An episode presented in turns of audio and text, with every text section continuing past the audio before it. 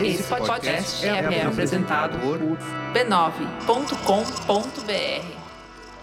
Olá, bem-vindo ao Resumido. Meu nome é Bruno Natal. Esse é o primeiro episódio. Olá, esse é o Resumido. Meu nome... Olá, meu nome é Bruno Natal. Olá, eu sou é o Bruno Resumido. Natal. Hoje é dia. Então a ideia é aqui organizar um pouco das informações dos assuntos que eu gosto. Nessa edição estou estreando as vinhetas novas do meu amigo João Brasil. Precisamos falar sobre os patinetes. uma sessão chamada Bolsoland. O Resumido tá de cara nova, graças à foto aí do grande Jorge Bispo.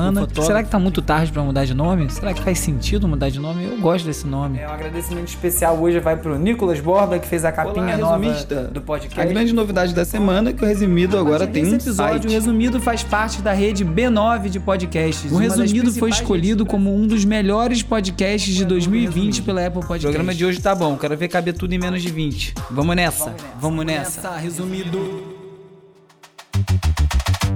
Olá, eu sou o Bruno Natal. Hoje é dia 17 de fevereiro, aniversário de dois anos do Resumido, e no episódio número 100 uma viagem pelo túnel do tempo do resumido. Policiais utilizando táticas de guerrilha digital. Três assuntos aparentemente sem conexão, mas que apontam um futuro sombrio para o Brasil. Free Britney, Big Smalls, Jorge Ben e muito mais. Vamos nessa, resumido. Resumido.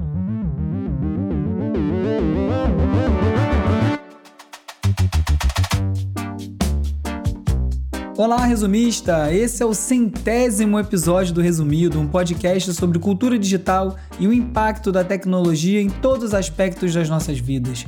E hoje o Resumido completa dois anos. Uau, né? Se me perguntassem lá em fevereiro de 2019 onde eu achava que esse programa estaria em 2021, acho que eu diria que teria acabado. Eu jamais diria que teria chegado onde está agora, milhares de ouvintes, tanto retorno legal tem aberto tantas oportunidades bacanas e passando a tomar conta da maior parte do meu tempo. Que bom que tá dando certo e como eu sempre digo, vamos pra cima.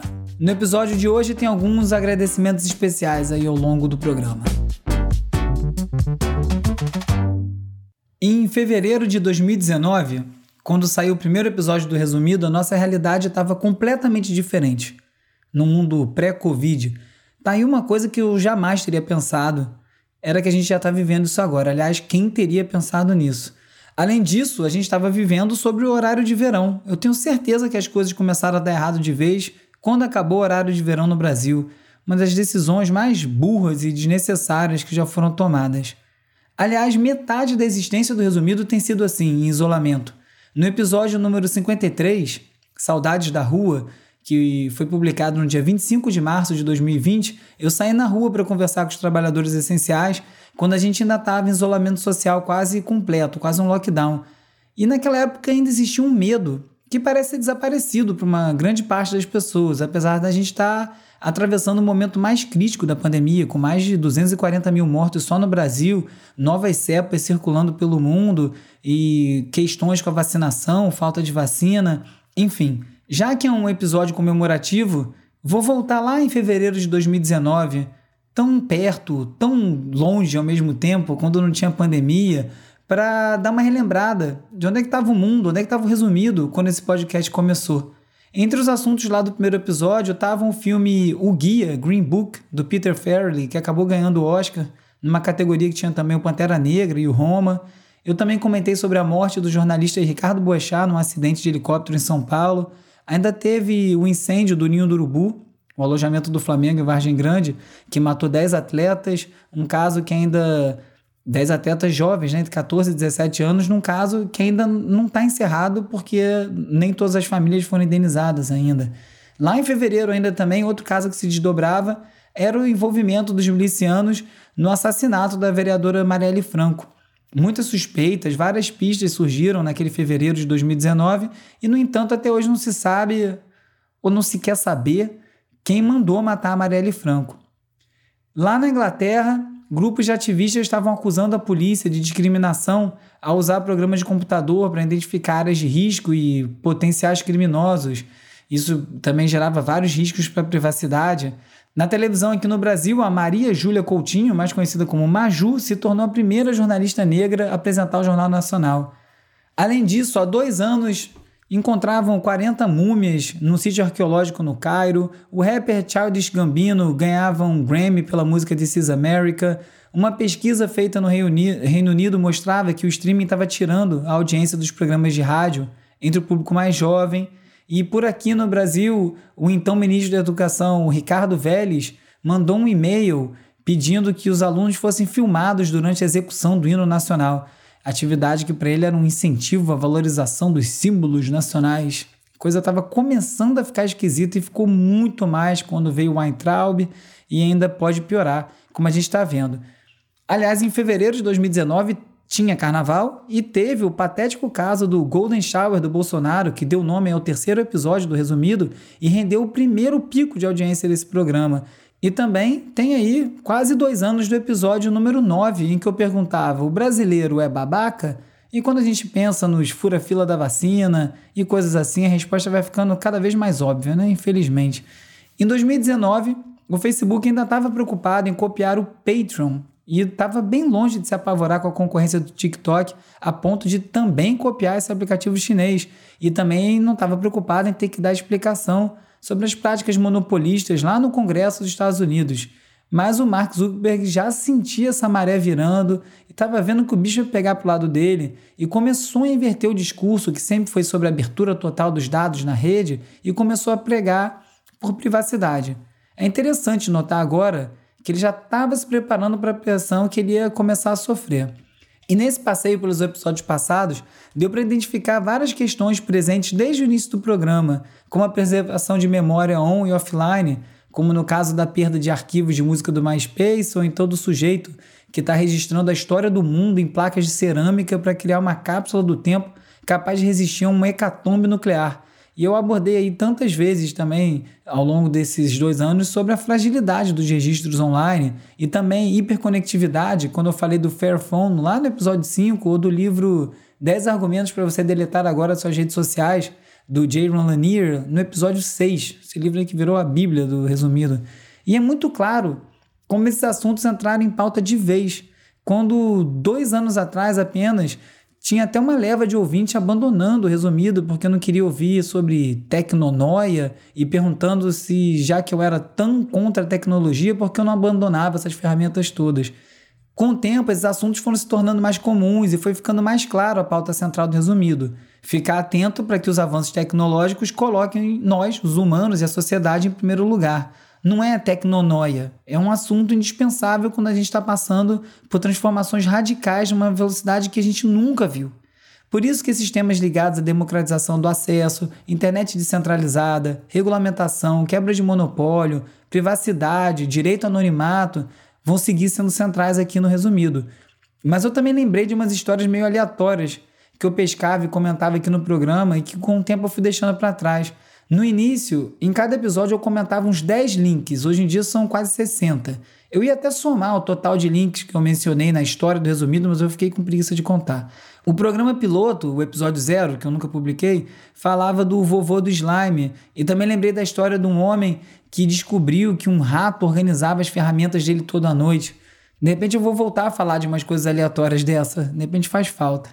E nesses anos aí, tanta gente legal passou por aqui, né? Do meu primeiro convidado, Gregório do Vivier, passando por D2, Felipe Neto, Ale Santos, Glenn Greenwald, André Forastieri, Bruno Torturra, Alexandre Matias, Paulo Scarpim, Marcelo Lins, André Fran, Felipe Cruz, Vitor Souza, olha aí quanta gente, ainda tem mais. Sleeping Giants, Juva Lauer, Azagal, Samir Duarte, Gabriela Oliveira, Laurinha Lero, Lucas Silveira, Tato Tarkan, a Margarete Brito, o Dr. Roberto Medronha, as várias lives e episódios especiais de entrevista que eu fiz com a Nina da Hora, Yasmin Tainá, Samir Duarte, a doutora Margarete Dalcomo, Letícia Cesarino, Renê Silva, Tabata Ganga. Obrigado demais a todos vocês por confiarem no resumido para debater suas ideias e eu fico muito orgulhoso quando eu vejo essa lista toda junta aqui. O resumido também foi destacado nesses anos nas principais plataformas, foi eleito um dos melhores podcasts de 2020 pela Apple Podcasts, ficou em primeiro lugar de audiência por lá e muitas portas se abriram por conta do podcast, do resumido, para mim no caso, né? Eu voltei a escrever Publiquei artigos na revista Tab do UOL, na MIT Tech Review Brasil, fui editor-chefe de uma edição da revista Wired, participei de vários outros podcasts, programas de TV, sempre para falar sobre o impacto de tecnologia nas nossas vidas. E esse ano, o Resumido passou a fazer parte da rede B9 de podcast, então nada mal para apenas dois anos. E alguns ouvintes responderam a minha mensagem no WhatsApp pedindo ideias para esse episódio, e uma das coisas mais pedidas foram bastidores do programa. Só que como eu só guardo o áudio finalizado, eu não tenho erro de gravação nem nada assim guardado. Mas eu lembrei de uma curiosidade para contar. Eu sempre escovo o dente antes de gravar. Eu não sei porquê, óbvio, não vai dar para sentir meu hálito, mas eu tenho a impressão que se eu falar aqui com cheiro de comida na boca, no microfone, vai mudar alguma coisa. E outra coisa que eu matei a minha própria curiosidade, fuxicando esses episódios antigos, foi sobre a origem do bordão, do vamos nessa, resumido. E eu não, não lembro de quando foi que eu pensei em fazer isso, quando é que virou é, fixo eu falar isso. Eu descobri que ele nasceu mesmo foi sem querer. Eu usei duas vezes isso, já no episódio 4 e no 5, mas depois só voltei a falar isso de novo no episódio 28. E desse jeito que eu falo, é nessa entonação que eu uso hoje em dia, foi só a partir do episódio 36 que se tornou fixo. Então fica aí uma curiosidade. Que veio mais muitos anos. Ontem, na segunda, eu li três links em sequência, três assuntos em sequência que me deram uma chacoalhada na cabeça porque a princípio eles não têm nada a ver um com o outro, mas eu não sei o que aconteceu quando eu li eles três, acabei fazendo uma relação das coisas. Né? Um desses textos foi uma reportagem da MIT Tech Review com o título Como Perdemos Controle dos Nossos Rostos, sobre a ascensão do reconhecimento facial e do deep learning e como isso serviu de combustível para a perda de privacidade. A outra notícia era sobre o vazamento de dados de mais de 100 milhões de contas de celular aqui no Brasil, incluindo aí números de escados, duração das ligações. As operadoras de telefonia são as principais suspeitas de fonte desse vazamento e estão sendo chamadas para dar explicações, já que um vazamento desses aí fere a Lei Geral de Proteção de Dados e soma esse vazamento aos mais de 220 milhões de dados de brasileiros que foram vazados e igualmente disponibilizados para compra na Deep Web, que você já vê que está uma combinação explosiva. E o terceiro assunto foi sobre os novos decretos presidenciais relaxando as regras para compras de armas e munição no Brasil. Os cidadãos hoje estão comprando mais munição do que a polícia, para você ter uma ideia do tamanho do estrago. E colecionadores agora então vão poder comprar até 30 armas e esportistas de tiro podem comprar até 60. Isso aí significa que um grupo formado por 30 colecionadores e 30 esportistas, por exemplo, podem comprar juntos 2.700 armas. Tudo isso amparado por um presidente que diz que quer, abre aspas, todo mundo armado, porque o povo armado jamais será escravizado, fecha aspas. Isso aí emana uma frase bem conhecida, abre aspas, só um povo armado é forte e livre, fecha aspas. Sabe quem falou essa frase aí? Benito Mussolini, grande fascista. Eu sei que hoje é dia de festa aqui no resumido, mas essas três notícias, como eu disse, deram uma chacoalhada na minha cabeça e me fizeram pensar sobre umas coisas. E eu estou começando a ficar com medo real que o Brasil, no futuro muito próximo, vire um país como o Irã, engolido aí por fanatismo religioso, aqui no caso evangélico, e os sinais estão aí, basta você olhar para o atual governo. Eu já falei aqui também sobre, por exemplo, as facções de tráfico de droga no Rio que já operam de acordo com o que eles entendem da Bíblia. O Matias Max fez uma, fez uma matéria muito boa para o UOL sobre isso. E o fato é que o mundo mudou. A grande disputa política hoje é sobre a supremacia tecnológica entre os Estados Unidos e a China. enquanto a gente está aqui desmatando para plantar soja, criar gado, o mundo está caminhando para sintetizar essas duas coisas. Daqui a pouco o Brasil vai ser só um problema ecológico para o mundo. A gente não tem nenhum investimento para as mudanças de paradigma que estão vindo. E logo, logo a gente não vai ter também nem mão de obra capaz para dar conta das demandas que vão ser as novas demandas do mundo. E nessa a gente vai ficar para trás. Vai ficar preso aí numa obsolescência digital que vai relegar o Brasil a uma completa irrelevância no cenário global. Não é pouca coisa, não. Isso é uma preocupação real, é urgente, porque a gente não está falando de algo que pode vir a se tornar um problema daqui a algumas décadas, como o brasileiro adora, né? como nós brasileiros adoramos, vai postergando a decisão. A gente está falando de algo que vai ser um problema real daqui a 10 anos. Lembra do que eu falei no episódio passado? A GM anunciou que até 2035 acaba os carros com combustível fóssil. Então é, uma, é um assunto muito importante, muito urgente. Eu estou ficando muito preocupado com o rumo que as coisas estão tomando. Em Los Angeles, alguns policiais têm tocado músicas dos Beatles, Sublime, qualquer outro artista que tenha um direito autoral protegido, quando eles começam a ser filmados por um cidadão. E a suspeita é que eles estão fazendo isso como uma forma de gerar um ruído digital, uma forma de plantar uma armadilha no vídeo, um gatilho, que faz com que a live seja interrompida ou o vídeo seja tirado do ar nas plataformas como Instagram ou YouTube, que não permitem esse uso contínuo de música protegida por direito autoral. Olha, é uma bela tática, viu? Eu esperava aí vindo de manifestantes. É o sistema, como sempre, copitando até as estratégias mais diretas e estratégias de guerrilha. Já o Hospital Mount Sinai dos Estados Unidos realizou um estudo que concluiu que o Apple Watch é capaz de detectar uma infecção de Covid até uma semana antes dos sintomas aparecerem. Ponto para o estado constante de vigilância de tudo que a gente faz. Esse experimento foi feito com um aplicativo específico no, no iPhone, é, sincado com, com o Apple Watch, mas serve para ilustrar o nível de detalhamento dos dados que podem ser coletados e como que o cruzamento desses dados pode ser muito revelador.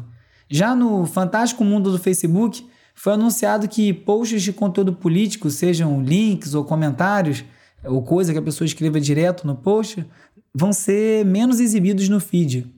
O teste começa aqui pelo Brasil, pelo Canadá e pela Indonésia já nas próximas semanas.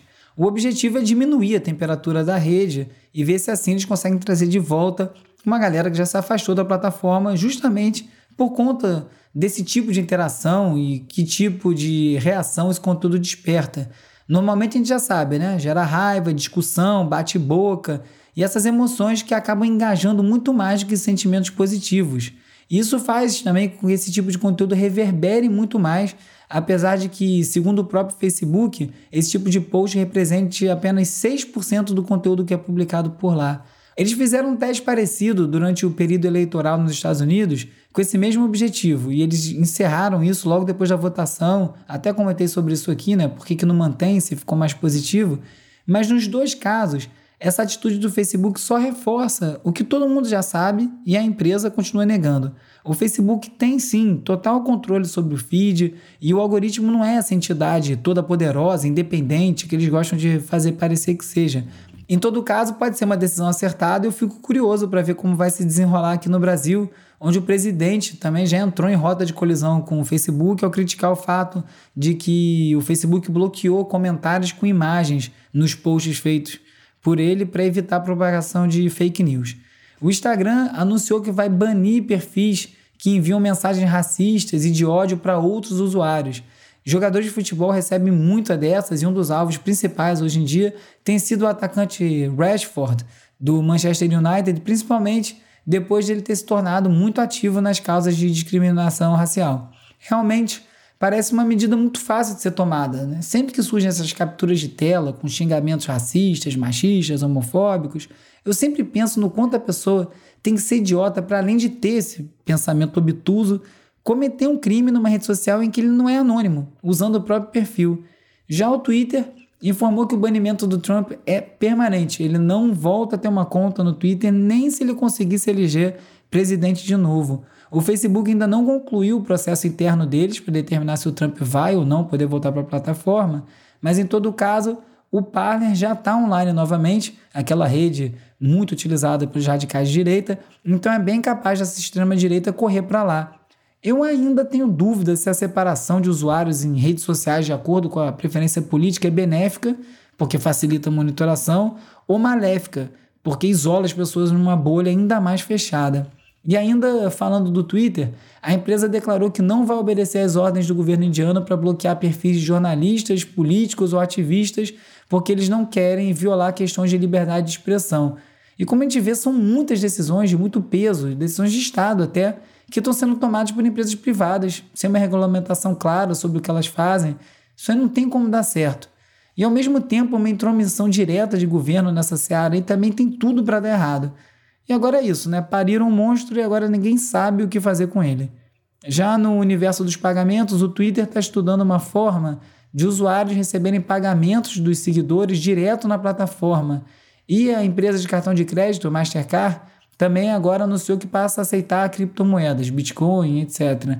Aliás, criptomoeda é um assunto que eu não entrei a fundo aqui no resumido ainda. Eu vou organizar um episódio para falar mais sobre isso. Quem quiser falar comigo, sabe onde me encontrar, arroba no Twitter, tem o youtube.com.br resumido no YouTube, arroba resumido.podcast no Instagram e no TikTok, ou então você me manda um oi pelo WhatsApp ou pelo Telegram para 21 97 969 5848. Aí você entra na lista de transmissão onde eu envio alertas de novos episódios, conteúdo extra, algumas perguntas e link também toda semana para o post no resumido.cc com todas as reportagens comentadas em cada episódio para quem quiser se aprofundar nos assuntos. Como sempre, a lista aqui de uns links que não deram tempo de comentar no episódio e vão ser colocados, né, postados no www.resumido.cc. Entre eles estão lá é, dois links da The Atlantic, um sobre como um colapso nervoso pode ser bom, numa época que está todo mundo sob tanta pressão, talvez seja melhor ter um colapso nervoso do que acumular isso tudo e sabe-se lá no que isso vai dar e um outro texto sobre como a pandemia está zerando as amizades casuais. Aqueles amigos do bar onde você vê o jogo, gente que você não conhece direito, mas você sempre vê, que você cruza na rua, como é que vai ficar isso depois, quando não tiver mais esse contato por tanto tempo? E já no New York Times tem uma reportagem, essa eu não li ainda, está separada para eu ler, chamada Rede de Vingança, que é sobre o caso de uma pessoa que foi atacada online é, de uma forma bem estruturada, bem agressiva e contando como isso tudo se desenrolou. Não é nenhuma novidade nesse tipo de campanha contra uma pessoa, mas isso vai se tornando cada vez mais urgente nessa época que a gente vive.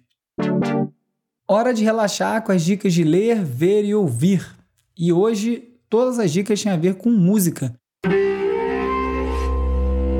Britney was so serious and so focused. This is a girl that's coming from strength a primeira é o documentário Framing Britney, um documentário do New York Times que foi publicado no Hulu, que é um serviço de streaming que não tem no Brasil ainda.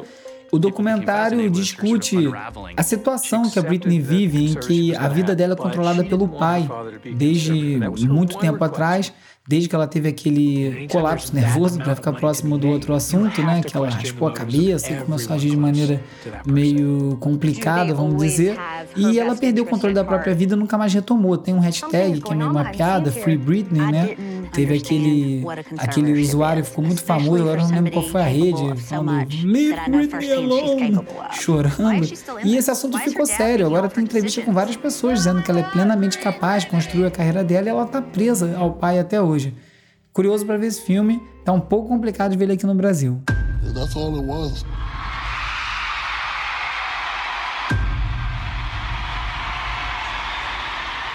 Outro documentário anunciado para o Netflix dessa vez é sobre o Notorious B.I.G., o Big Smalls, um dos rappers mais importantes da história do hip hop ele ficou muito famoso nos anos 90, foi assassinado logo depois do Tupac Shakur ter sido assassinado também. Um, dois assassinatos que encerraram uma era do hip hop. É, bem marcante, já tiveram alguns filmes sobre o caso. Imagino que seja aquele esquema documentário Wikipedia que explica a história. Em todo caso, no mundo do jeito que está hoje, com tanta informação, com tantos rappers que já surgiram, legal ver a história do Big registrada. Quando você canta nas ruas do Sul, eles me chamam Brown. Maldito, vagabundo, mente criminal. Fala um Bom, antes de mais nada é uma rima, certo? O episódio de estreia do que eu entendi vai ser uma série de documentários de uma produtora ou de um canal chamado Bicho Solto vai ser sobre o Mano Brown. Acontece que o filme está bloqueado no YouTube por conta de direito autoral das músicas e eles não estão conseguindo liberar, então a gente tem feito algumas sessões no Twitch, exibindo o filme por lá em tempo real. A melhor forma de conferir as notícias sobre esse filme é no Twitter, arroba Bicho Solto todos os Os de bicho solto substituídos por zero. E é interessante notar essa movimentação, né? No Brasil a gente ainda não tem aplicações como existe nos Estados Unidos, o fair use, né? O uso, uso justo, que é quando você está fazendo um documentário sobre um artista, você vai ter que usar um trecho da obra dele. Tá dentro de contexto. Em todo caso, esse documentário eles não estavam nem monetizando. A ideia era só botar no YouTube, disponibilizar, tentaram resolver com a própria gravadora, enfim, uma confusão grande de um, um modo muito atrasado de ver mídia, é, uso de imagens, quando a gente está vivendo nesse mundo que a gente está vivendo, em que todo mundo está gerando imagem o tempo todo. Em todo caso, fiquei curioso para ver.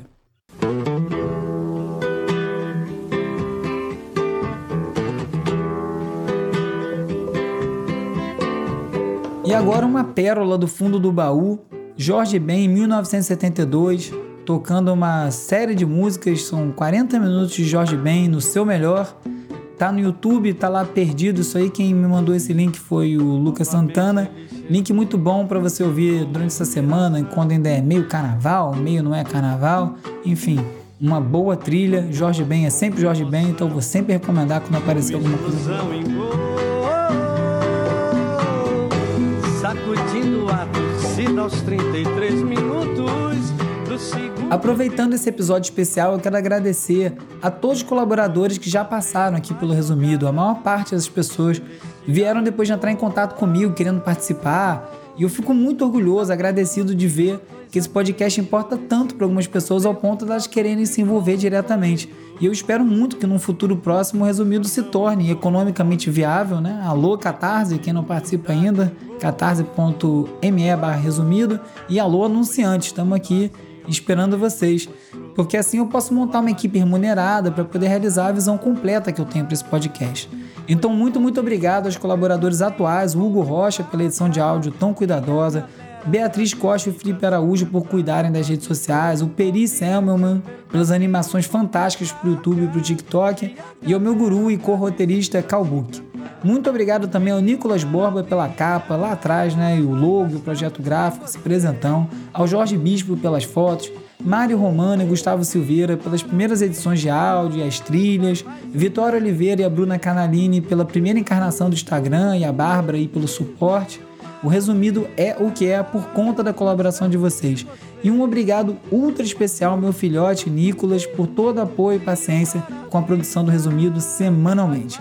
E um obrigado especial a você que me ouve toda semana e aos ouvintes que sempre enviam feedbacks preciosos. E para todo mundo que assina, curte, deixa estrelinha e resenha do resumido nos serviços de streaming e espalha os episódios para mais gente. É importante demais essa ajuda. Então, muito obrigado mesmo. É muito legal fazer isso para você. Eu sou o Bruno Natal, obrigado pela audiência. Semana que vem e nos próximos anos tem mais resumido. Fio maravilha. Resumido, resumido.